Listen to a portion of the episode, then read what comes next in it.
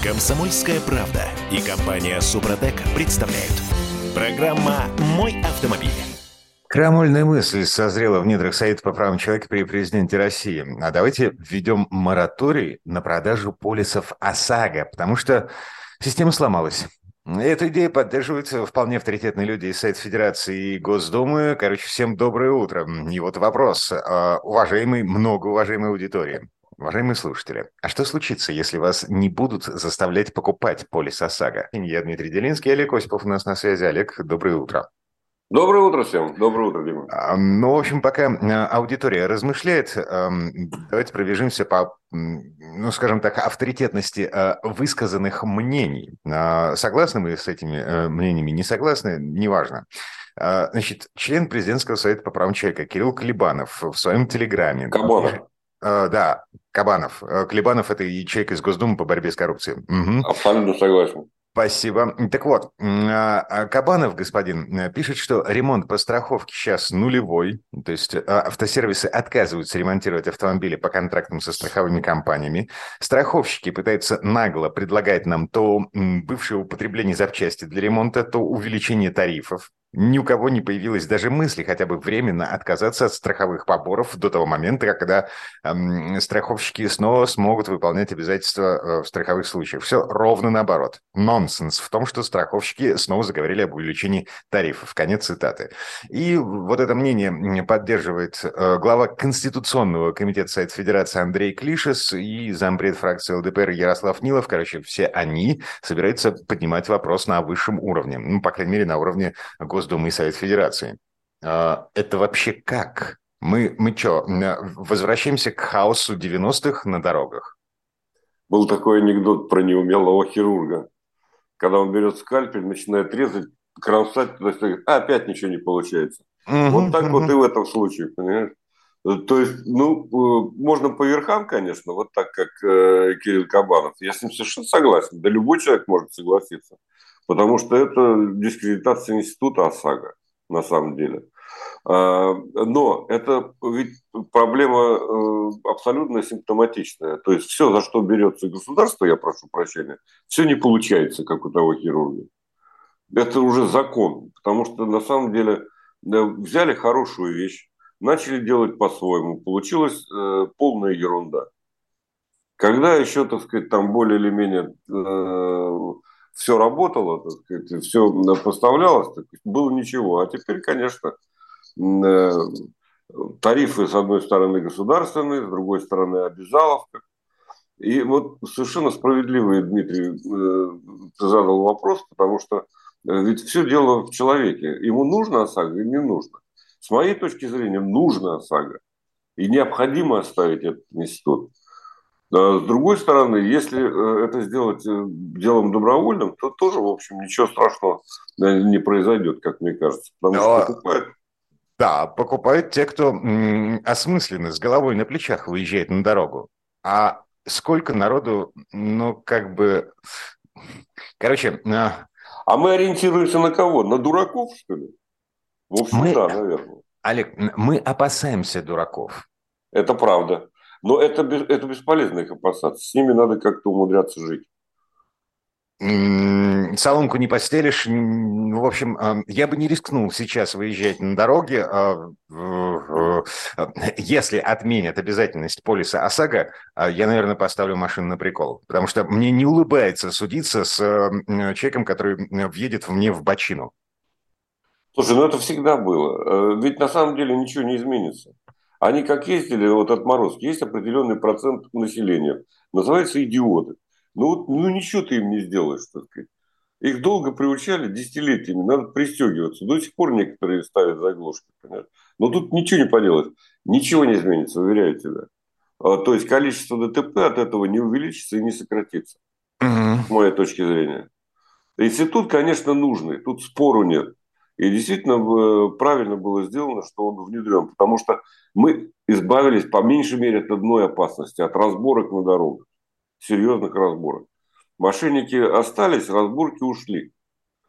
Все-таки, да, всегда можно вызвать э, сотрудников э, полиции, так сказать, и разобраться сказать, по в правом мере, поле.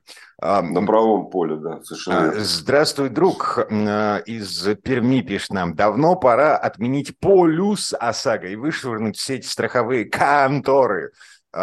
Здравствуй, друг, а, дорогой мой сердечный. Научись, пожалуйста, писать на русском языке. Ну, так, чуть-чуть хотя бы. И вот еще одно сообщение. Страховые конторы – это как в 90-е ракет в чистом виде. Эм, спасибо за мнение. Угу.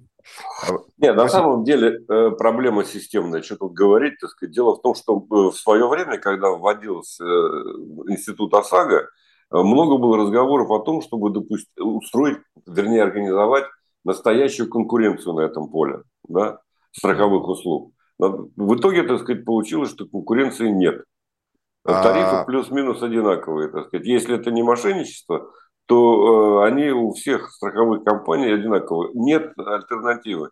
Нет западных страховых компаний, никаких, ни китайских, ни иранских, ни любых других, которые могли бы конкурировать с нашими страховщиками. Отлично. Если бы у нас были еще иностранные страховые компании, э, давайте представим себе, как выглядел бы этот рыночек в условиях санкций и отмены всего русского и исхода да, иностранного да, бизнеса да. из нашей страны. Окей, у тебя есть страховой полис, но ты можешь подтереться, потому что страховая компания «Рога и копыта», которая, э, собственно, продала тебе этот полис, она иностранная, она ушла из этой страны.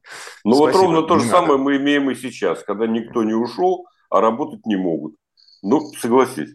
Вот о чем говорит, собственно говоря. Нет, э, смотрите, ну, фор- формально они могут работать, они выполняют свои обязательства, но э, с точки зрения закона, то есть они выплачивают какие-то деньги пострадавшему в ДТП. Но вопрос, какие деньги? Ну, это, ну, извините, это уже частное дело э, страховой компании в ну, да, взаимоотношении еще... с автовладельцем. И еще тема бэушных запчастей, которые ставят на ремонтируемую машину. А, они, вот это вот все. они до сих пор не легализовали эту вот историю, именно. они пытаются ее продавить через Центробанк. Центробанк сопротивляется изо всех сил, эм, там говорят, да вы с ума сошли, это понизит безопасность на дорогах еще во сто крат. Поэтому да нет. ни черта она не понизит, с другой стороны. Э, но и соглашаться с этим никакого смысла нет. Разумеется, а, автомобиль... Из, из принципа, да, а, а, ну типа я деньги заплатил, что мне ставите здесь БУ запчасти? Поставьте новые, да? Нет, э, поставьте запчасти, которые будут работать. Я не знаю, БУ новые, восстановленные были, такие, такая история была в Советском Союзе. Я помню, наваренная резина. Ужас. Но, тем не менее, это работало каким-то образом. Ну, конечно, это не годится. Либо отпустите тарифы вовсе. Сделайте их рыночными. Либо, так сказать, действительно полагайтесь на суды, которые будут завалены делами этими. Да, собственно, они и сейчас завалены. Э, ничего такого нет. Ну, конечно, значит, первое, императив. Э, институт ОСАГО должен быть, работать, как и в других странах, как везде в нормальных государствах. Его необходимо сохранять. А, с другой стороны, как сделать так, чтобы хватало денег на ремонт, вот это вот самая главная задача. Может быть, стоит согласиться с предложением действительно э, ставить, ну не БУ, но восстановленные, с гарантийными обязательствами того, кто производит ремонт. Это же тоже реально сделать. Или увеличить э, срок ремонта до 60 дней, то, что просят страховщики. Угу. Все это время машина будет стоять где? Вот Слушайте, 60 ну, дней. А либо, э, э, я не знаю, договориться с Центробанком, определить минимальный порог выплат, который составляет там, ну, допустим, 70 или 80 процентов от реальной суммы, которая необходима на ремонт. Варианты есть, просто надо об этом подумать. Но отменять институт, с моей точки зрения, ни в коем случае нельзя. Ну, в общем, по большому счету получается, что господин Клишец из Сайта Федерации, господин Нилов из э, Госдумы, э, господин Кабанов из Президентского Совета по правам человека, они эм, раздувают этот шум, делая громкие заявления, что институт ОСАГО вообще нужно э, отменить, заморозить, ввести мораторий на продажу новых полисов, вот это все. Ну, с целью привлечь внимание эм, к проблеме и вынести ее на широкое обсуждение. Вот, вот ну, собственно, они по большому ну, счету вот они, нет, они, Дима, они правильно делают. Все-таки это действительно проблема. Надо же какие, внести какие-то изменения. Мне кажется, что отменять нельзя, но если сейчас э, наложат мораторий временный или отменят, тоже, уверяю тебя, ничего э, чрезвычайно страшного не произойдет. Аварий больше не будет, это уж точно. А, окей. Потому что... А, а, ари... Да, мы станем осторожнее, еще осторожнее, чем сейчас. А, аварий, возможно, станет меньше, но последствия этих аварий с точки зрения времени и трудозатрат будут намного более тяжелыми, чем сейчас. Потому Согласен. что деньги придется выбивать из виновников в буквальном смысле слов. Так но. и сейчас, а сейчас приходится выбивать из страховых компаний. Ну вот и все. С кем легче судиться? Вопрос. Ну, не знаю. У, нас был, у, меня был такой опыт. Э, два с лишним года ушло на то, чтобы э, виновник оплатил э, ремонт. Ну, в смысле, разни, разницу между тем, что страховая заплатила, и да. э, финальной стоимости ремонта. Нет, да. там страхов, страховок тогда не было, а, ОСАГО обязательно. Вот. Поэтому вот примерно такой срок. Ну что делать, рано или поздно. Нет, спасибо, я не хочу такого будущего. И Согласен. с этим, да, это неприятно. А, да, ОСАГО нужно каким-то образом развернуть лицом к автовладельцу, потому что прямо сейчас этот институт находится э, одним всем известным местом. Э, ладно, неважно. Вернемся буквально через пару минут. Комсомольская правда и компания Супротек представляют. Программа «Мой автомобиль». Ну и вдогонку к той теме, которой мы закончили предыдущие четверть часа, а, новый вид мошенничества с автосервисами в России. А, значит, нас с вами официально Союз автосервисов предупреждает. Очень простая схема. Мошенники звонят в автосервис от имени собственника, они представляются человеком, который пригнал машину, и выясняют у приемщика, какие работы будут проводиться и сколько это будет стоить. А, Причем совершенно не обязательно знать э, конкретную, конкретную машину, фамилию владельца, вот это все абсолютно наугад. Ну вот. На социальный инжиниринг, или как там эта штука называется, короче говоря, э, приемщика в автосервисе легко и непринужденно разводят на то, чтобы он выдал вообще все. И в процессе дальнейшего развода мошенники звонят клиенту, сдавшему машину, озвучивают причины поломки, неисправности, сообщают, что ну, нужно купить, э, значит, просят внести предоплату на запчасти. Человек, ничтоже сомневшийся, переводит деньги на карту напрямую, и мошенник благополучно исчезает. Эм, короче, не ведитесь. Если вам звонят из автосервиса, лучше перезвоните сами. И не по тому номеру, с которого вам звонят прямо сейчас, а по тому номеру, который у вас был изначально. Всем привет, я Дмитрий Делинский, Олег Осипов у нас на связи еще. Да, э, вот сервисы тоже хороши, я должен Зачем? сказать. Ну, слушай, мало ли кто позвонит. Ну, зачем это нужно, так сказать, говорить, э, выкладывать все, что делается там, и так далее? Минуточку, я звоню в свой автосервис и спрашиваю, ну что, как там моя машина? Ну вот, мне рассказывают, как там моя машина. Не задавая лишних вопросов. Ну, хотя бы спросили, какая машина? Mm. Когда оставляли? Ну, я не знаю, ну элементарная вещь. Кстати, Про... еще одна э, разводка. Элементарные вот вещи. Да, как цыгане разводят людей у станции. Да, да. А сейчас появилось новое еще мошенничество. Вчера буквально столкнулся. Э, якобы от Федеральной службы судебных приставов. Заплатите 748 рублей. Интересная сумма, да? Да. За вами задолженность. И доверчивый человек может совершенно спокойно э, заплатить, ну как же, ФСПП, ну, в смысле, а они что, просят перевести э, на, на карточку, на номер э, мобильного да, телефона? Да, немедленно оплатить задолженность, иначе, ну, сами понимаете. Ой-ой-ой, идите нафиг, лесом козе в трещину с такими раскладами. Согласен совершенно. Но вот я говорю, что, ну, причем это же ну, понятно э, почему все хуже, так сказать, все больше и больше будет мошенников, естественно. Угу. Как надо зарабатывать, крутиться, как с запчастями. Так, ладно. Бог с ними, ну что поделать. Да, у нас есть эм, список самых надежных автомобилей 2022 года, точнее даже несколько списков. И э, я не перестаю удивляться тому, как всевозможные аналитические конторы зарабатывают себе имя э, и, судя по всему, деньги на этом. Ну вот, например, в очередной раз э, читаю э, результаты исследования, которое провел американский журнал Consumer Reports. Водителей просили вспомнить о технических проблемах, с которыми они столкнулись за последние 12 месяцев. Э, разделили на 17 основных категорий. Наличие неисправности в двигателе, трансмиссия, подвеска топливной системы, тормоза, электрика, электроника и так далее, бла-бла-бла. Короче, вы помните, что вы ели э, на завтрак э, полгода назад? Олег. Да, что касается завтрака, нет, полгода, а вот что касается автомобиля, я помню.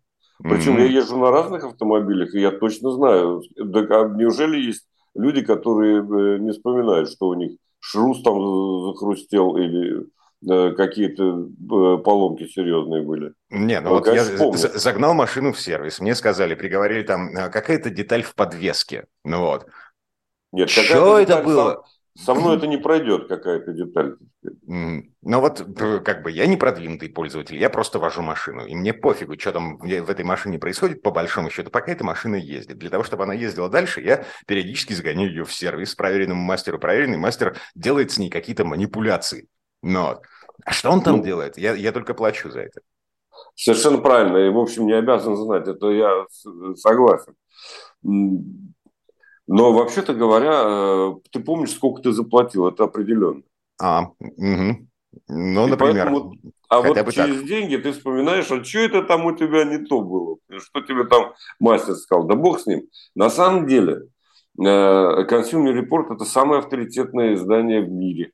И тем в этом менее, отношении. Да, а Но... есть, есть две методики. Значит, э, есть подсчет визитов в автосервис, зафиксированных документально, ну вот. И э, как бы этим занимается э, сбором этой информации э, централизованно. Например, кто же этим занимается? Сейчас я посмотрю. Э, немцы. Ну вот. Немецкая ассоциация технического осмотра. Ну вот. А е... Да, а есть э, опрос на улице. Что вы ели на завтрак полгода назад? Нет, есть, да. Э, вообще интересно. Тут, э, кстати сказать, Автоньюз приводит. Э, молодцы. Несколько сразу таких вот историй. И они весьма показательны, потому что ну, в Consumer Report всегда на первом месте Toyota и Lexus, это точно. Угу, угу, Хотя, да. да, и потом там, ну, Honda, разумеется. А, вот, кстати, Также... да. А, слушайте, а, чем мне мешает соврать опросчику? Сказать, о, за последние полгода моя машина вообще не ломалась. А зачем? Американцы так потому что, не будут. А потому что мне звонит человек из Consumer Reports и спрашивает о техническом состоянии моего автомобиля. Эм, я, это, японовод, э, Lexus Aman, э, и гордость меня обуревает. Я ни в коем да. случае не буду подрывать репутацию марки. Кстати сказать, э, Consumer Report организация некоммерческая, поэтому там ты заполняешь купончики. Mm. Ты получаешь их и заполняешь. И я не знаю, вряд ли какому-то американцу придет в голову, так сказать, э, придумать что-то. Ну, даже если придет 300 тысяч опрошенных, ну уж, э, вернее, так сказать, тех, кто принял участие в этом опросе. Угу. Опять же, путем заполнения, как правило, купонов, а не просто обзвонов. Ну, вот. Но есть еще, и поэтому, почему Toyota Lexus? Потому что это самые распространенные автомобили домохозяек, не богатых домохозяек. Э, считается, что, ну, Lexus, да, там еще можно, так сказать, подумать, а, но, в принципе, богатые домохозяйки покупают, вернее, мужья им покупают большие внедорожники. Они ездят с чадами, потому что в э, шопинг-центры, потому что это безопаснее, чем на а, какой-нибудь камере. Но, тем не менее, вот э, такой опрос. И японцы тут не случайно. Но есть еще же э, опрос э, параллельный, так сказать. Э, да, и агентство... малень... маленькая деталь. У Consumer Reports на первом месте Toyota, на втором Lexus, на третьем месте BMW. Удивительно, да. BMW поднялась сразу на 10 позиций. Но BMW это не та BMW, с которой мы имеем дело. Это автомобили, выпускающие, выпускающие ну, например, в спорт, как он называется? Спартанвилл, по-моему. Э, там Короче, завод, в, в Штатах, не, это не европейский Штатах, конечно. Угу. Нет, не европейский. Но, в принципе, по той же технологии, тот же инженеринг. Есть интереснейшее мнение э, GD Power. Это американское так. агентство, весьма авторитетное. Они провели опрос покупателей после 90 дней с момента начала эксплуатации. Угу, ну, то есть И новые вот, машины, да. Да. Э, при этом водители могли указать на любые проблемы, которые возникли, э, возникли в первые дни, вот те самые 90 владения. Там 84 тысячи опрошенных, совершенно другая картина. А, кстати говоря, та же Camry, э, то есть та же Toyota на шестом месте, она даже в пятерку не вошла. А на первом месте американский бренд Buick, как-то ни странно. Далее следует Dodge и Chevrolet. Угу, тоже, в общем, американцы. А потом Genesis, э, Kia и, наконец, Lexus на шестом О, месте. Вернее, так, да. хорошо. Toyota даже. Бьюик, Додж, Шевроле. О чем все это говорит? Эм, здесь исследуется не надежность, а удовлетворенность. Американец едет на американской машине. Ну вот. Нам-то это, ну, как бы... Количество обращений в сервис. Вот что учитывается. Удовлетворенность? Нет? Э, нет, нет, нет, количество обращений в сервис. У них это с проблемами связано. То есть в первые дни, в первые 90 дней а, приходилось обращаться в сервис или нет. Mm. Вот и все.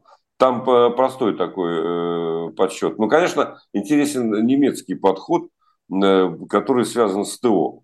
Вот, вот здесь э, чисто механическая статистика. То есть э, приезжает машина в сервис, ее обследуют и пишут как бы диагноз. Ну вот, этот ну, диагноз потом уходит в общую, в общую базу данных. Ну кто и... бы сомневался? Мерседес, mm-hmm. конечно, конечно. Ну Мерседес причем Б-класса. Не mm-hmm. самая востребованная машина, между прочим, не самая востребованная модель. Но тем не менее, такой семейный по определению автомобиль достаточно большой. А на и, втором месте... Да, да, значит, из 100 вот этих самых бэшек а, только у двух были выявлены дефекты во время техосмотра.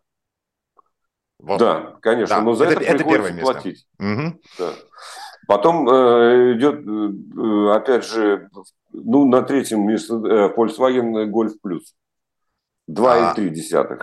А. То есть чуть больше двух. Это, это раздутая версия гольфа. Такая, ну да, такой мини-вынистый, так сказать, семейный автомобиль. Mm-hmm. Ну и в рейсинге дальше э, Audi Q3 и Volkswagen T-Roc. Это, по сути дела, один и тот же автомобиль, у них одна и та же тележка.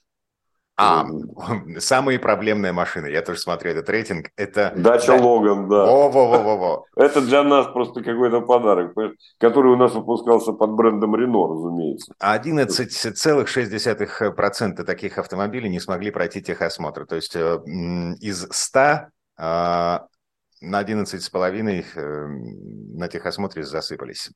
Так, а, вернемся. Буквально через пару минут, прямо сейчас реклама новости. Я напомню, нам можно писать 8 967 200 ровно 9702, номер, по которому мы принимаем сообщения в WhatsApp, Viber и Telegram.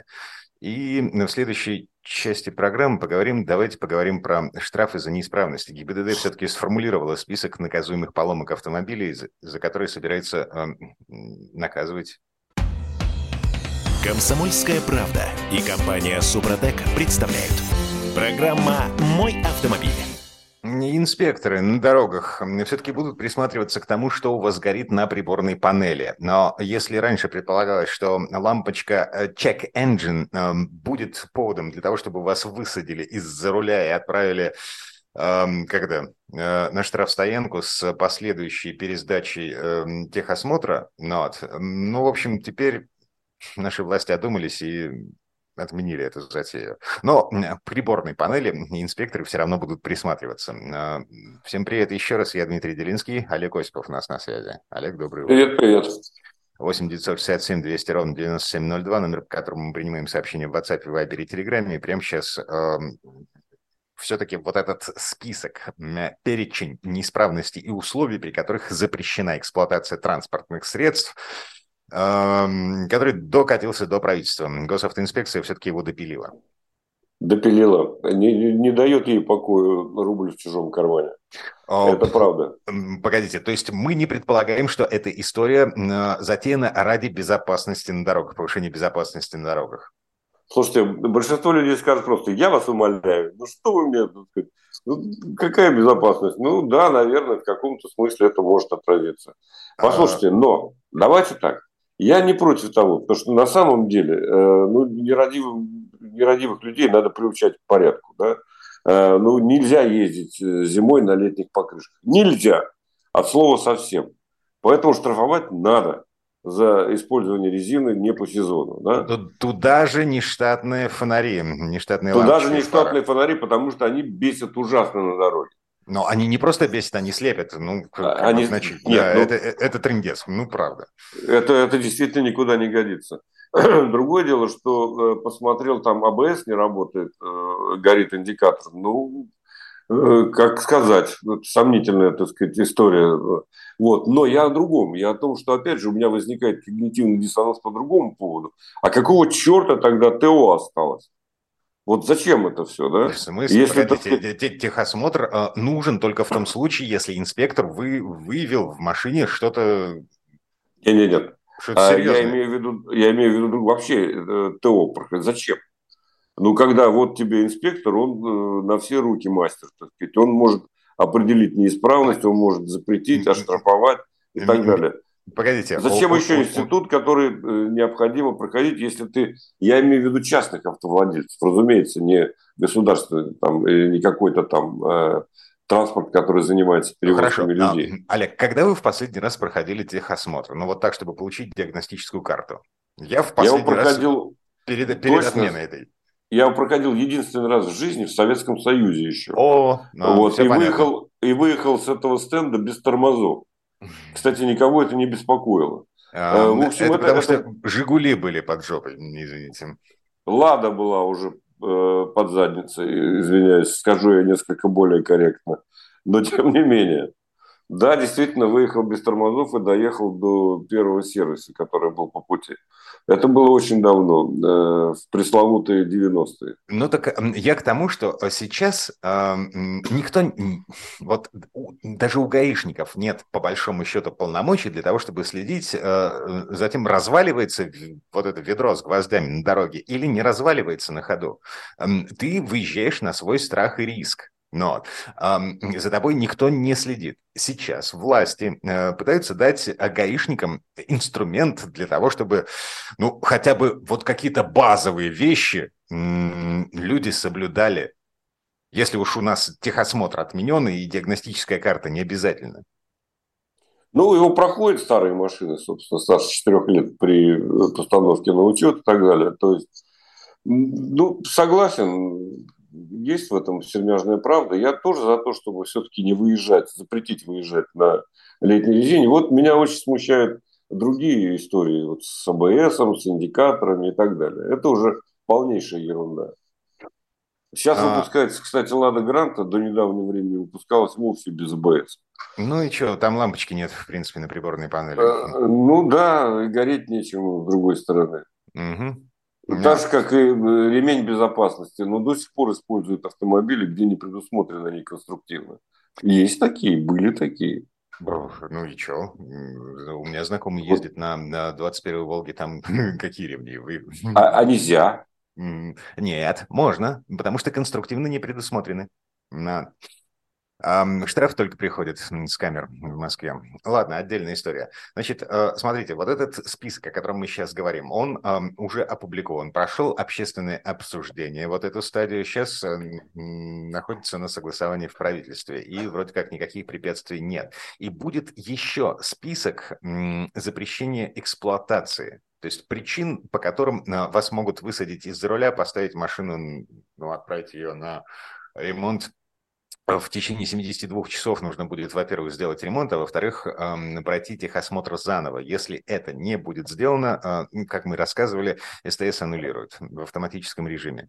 Там э, неработающий стояночный тормоз, лампочка АБС горящая, усилитель руля. Вот-вот. Да, неотрегулированные по ГОСТу фары, неработающий стоп-сигнал, чрезмерная тонировка, чрезмерный износ шины, отсутствие или повреждение ремней безопасности, неработающий или отсутствующий тахограф, но это касается автобусов и грузовиков, и разрушение деталей подвески. Вот это м, самый странный момент. Окей, э, у меня салин-блоки, э, значит, у меня там, я не знаю, что там, у меня резинки рассохлись. Это повод для того, чтобы поставить меня на прикол? А стояночный тормоз? И что? Это зачем? Вот это вот, зачем это нужно ввести? Ну, Затем, чтобы потом из перечня убрать, и все успокоились, все остальное прошло. Ну, вот, например. собственно, с такой целью э, вводится вот эта вот ерунда. Конечно, это глупость. Э, ну, что тут делаешь? А, чрезмерная тонировка. Сейчас вот завтра он попадет в аварию за чрезмерной. Может, конечно, теоретически.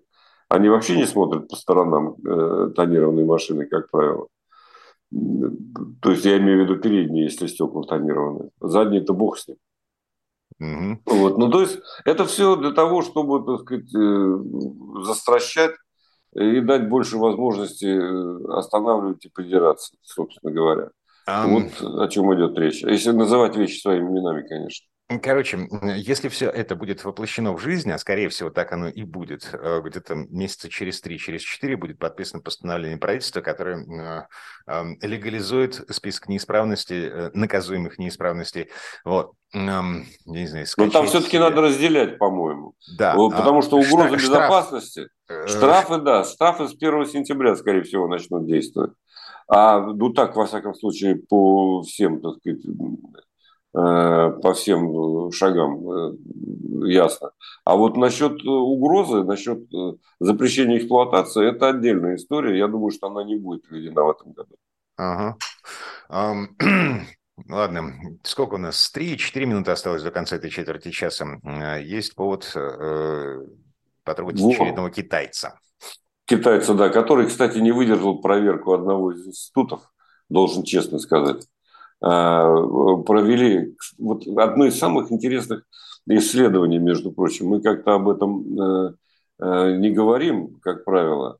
Автохоум есть такой э, сайт, автоком.ком, я даже не знаю, кому принадлежит. Они проверили китайские автомобили, самые надежные китайские бренды.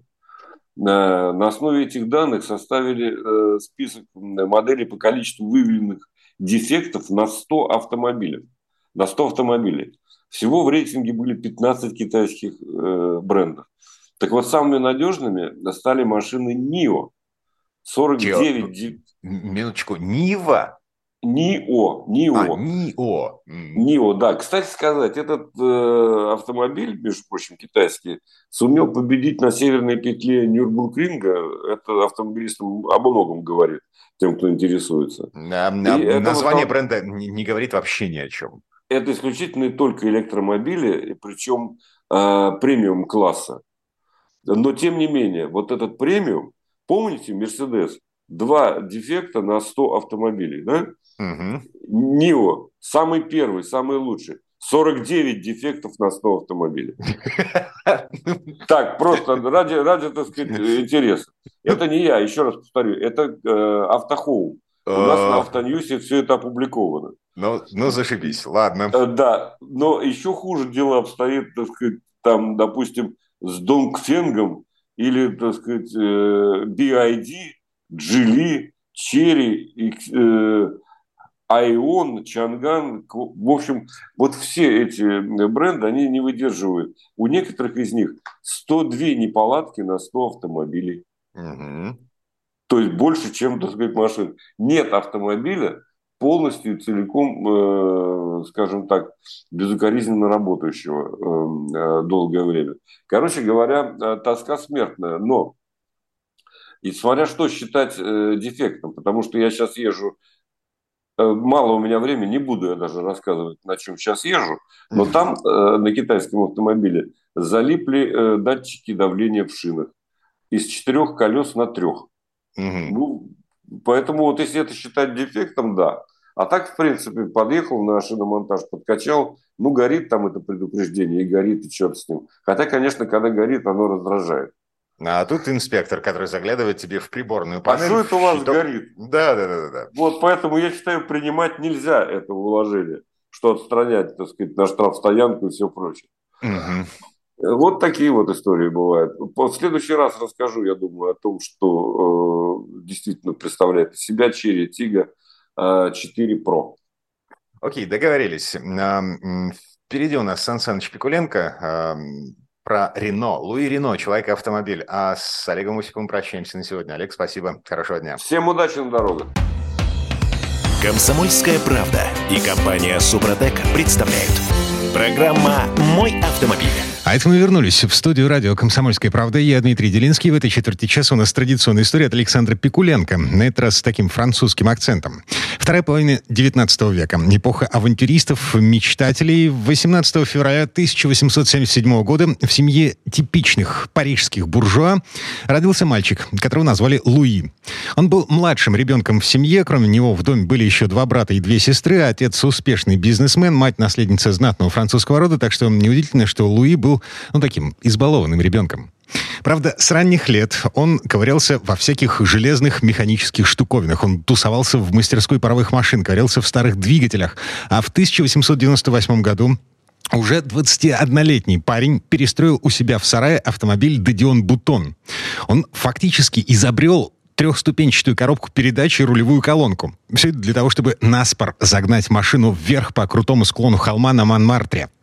Ну и после победы в этом споре Луи получил первые 13 заказов на постройку таких же автомобилей. А фамилию его, ну, вы все и так знаете. Это Рено. В общем, слово Сан Санычу.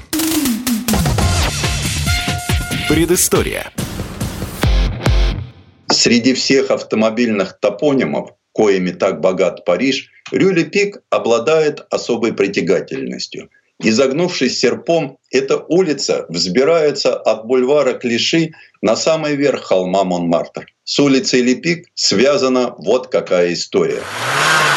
Произошла она 24 декабря 1898 года, то есть в канун Рождества. Начинающий конструктор Луи Рено отмечал в одном из здешних бистро сразу и светлый Христов праздник, и завершение постройки Ля Вуотарет колясочки своего первого автомобиля. И, возможно, что-то еще, о чем история умолчала. Будь Луи Рено по природе чуть менее замкнутым, это самое что-то еще могло дать дополнительный повод отметить 124-летие того рождественского кутежа. Однако Луи Рено был именно таким. Молчаливым, постоянно погруженным в собственные мысли. Нет, не затворником, конечно. Хотя его любимым делом было возиться с железяками в сарайчике, притулившимися к стене в саду их Бьянкурской усадьбы. Бьянкур в те годы был словно Переделкино для Москвы. Ближний пригород.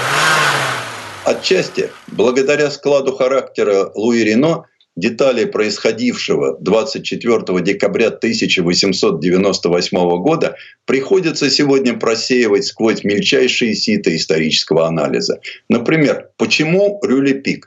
Памятная табличка о въезде Рено на Монмартр вывешена на доме, выходящем на улицу Норвен и пляс Дютетер, знаменитую площадь художников, откуда даже в наше, насквозь меркантильное время, не выветрился дух великих французских импрессионистов. Кто из них следил из окон своих прокуренных мансард за происходящим внизу на улице? Ван Гог, Дега, Латре, Каро или, может быть, Поль Синьяк? Кого призывать в свидетеля? Не дошли до нас ни круг собравшихся, ни название ресторанчика. Кстати, именно отсюда, с Монмартра, стратегической высоты над Парижем, пошло это казацкое слово «бистро». Известно, что вместе с 21-летним Луи в тот день гуляли его старшие братья Фернан и Марсель. Насколько выделялась их компания среди других шумных богемных пирушек Монмартра? Нет, вряд ли выделялась, сделал вывод я, прокатившись на точной копии Лаво Тюрет. Такую возможность предоставили мне однажды работники Рено Классик – Одноцилиндровый тихоходный двигатель Дедион Бутон не нуждался в глушителе. Шума от него едва ли больше, чем от швейной машинки. Тых-тых-тых, плавно переходящая в тах-тах-тах. Однако вновь призовем на помощь исторический анализ. 1898 год. Третья республика отчеканила новую монету. На аверсе кокетливая головка Марианны в чепце, на реверсе гальский петух – эта деталь нам, безусловно, пригодится. Номинал монеты 20 франков, но ее по старинке называют Луидором, золотым Луи, или Наполеондором, то бишь золотым Наполеоном. Над Парижем прорисовался причудливый силуэт железной дамы, башни инженера Гюстава Эйфеля. Парижане обсуждают ее, как в наше время москвичи, царителевский памятник Петру Первому. Башня, возводимая ко Всемирной выставке 1899 года, почти закончена. Ее отчетливо видно не только с Монмартра, но и отовсюду. Впрочем, с улицы Лепик открывается прекрасный вид на галетную мельницу, поставлявшую в парижские пекарни муку наимельчайшего помола для выпечки вафель и галет. В годы Луи Рено мельниц было побольше, чем сейчас. Не только Мулин де ла Галет, Мулин Родет и Мулин Руж, ветер, заплутавший в полотне лопастей галетной метницы, издавал звук едва ли не громче полусильного 198-кубового моторчика в Атюретке Рено. Сколько мог стоить тогда пирог галет на Монмартре? Годовой заработок опытного слесаря составлял примерно 1400 франков, то есть 70 луидоров. Луи Рено был квалифицированным слесарем, однако как сын преуспевающего галантерейщика он только в качестве ренты получал в 15 раз больше. Его отец владел едва ли не крупнейшим во Франции производством пуговиц. Отец был одним из тех, кто поднялся на военных заказах. Пуговиц для мундиров требовалось едва ли не столько, сколько пуль для мушкетов. Францию бросало из одного вооруженного конфликта в другой. То казаки, то прусаки, то коммунары. Ну и нарождавшийся класс буржуа, разумеется, желал одеваться с парижским шиком. Свой главный магазин Альфред Рено держал на площади Побед. Складывается, прямо скажем, нетипичный портрет главного героя истории. Богач, тихоня, возможно, даже тайный поэт. Во всяком случае, Луи Рено ловко орудовал не только напильником, но и клавиром. Окончательно представляется такая мизансцена. Сочельник, кабак, клубы табачного дыма – за длинным столом шумные кутилы из буржуа. Заводилой в компании выступает, конечно же, средний брат Марсель. Позднее его неукротимая энергия выльется в автогонке. Марсель в очередной раз рассказывает всем о чудачествах младшего брата. Результат припаркован у входа в заведение. Дамы, конечно же, хохочут. Вжавшись в угол, вежливо улыбается в ответ Луи. Все дружно выходят поглазеть на аппарат. Как он зовется? Колясочка? взрыв звонкого дамского смеха.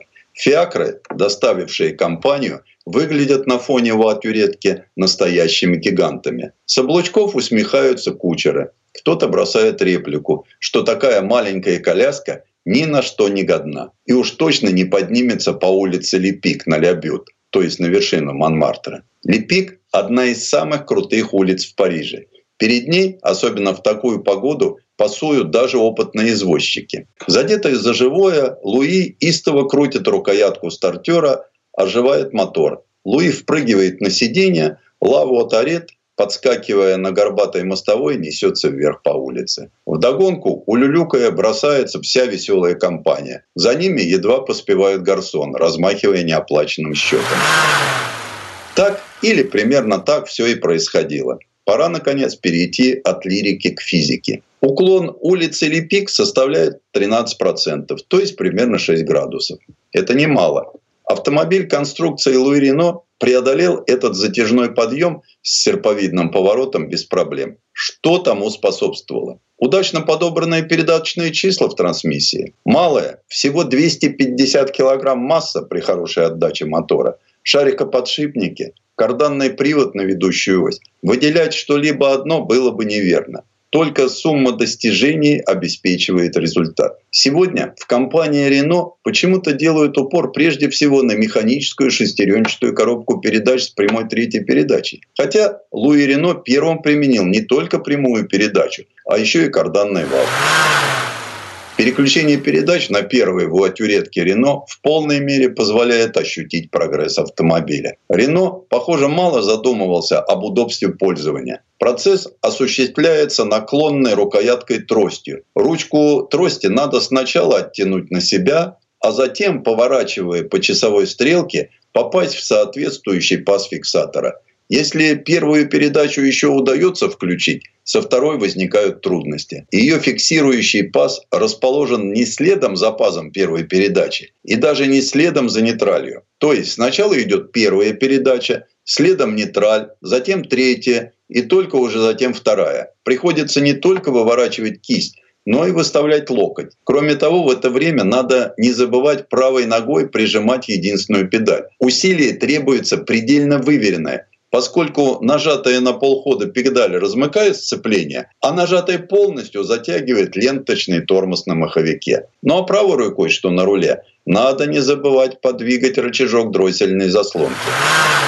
И все же эффект от рождественского опыта на рюле пик превзошел все ожидания молодого изобретателя. Он получил 12 заказов на свое детище. Прямо тут, на Монмартре, 12 человек раскрыли свои портмоне и выложили аванс 60 луидоров. Или, если угодно, 1200 франков. Это было ободряющее начало. Дело, о котором они с братьями жарко спорили с того момента, как летом Луи завершил работу над своей его атюреткой, приобретало коммерческую перспективу. 25 февраля 1899 года будет официально зарегистрирована компания Общество братьев Рено. В 1899 году компания продаст 76 автомобилей стоимостью 3500 франков. Рождественская пирушка прошла как нельзя удачно. Кстати, по числу заказов на первый автомобиль Рено мы можем косвенно судить о ее размахе.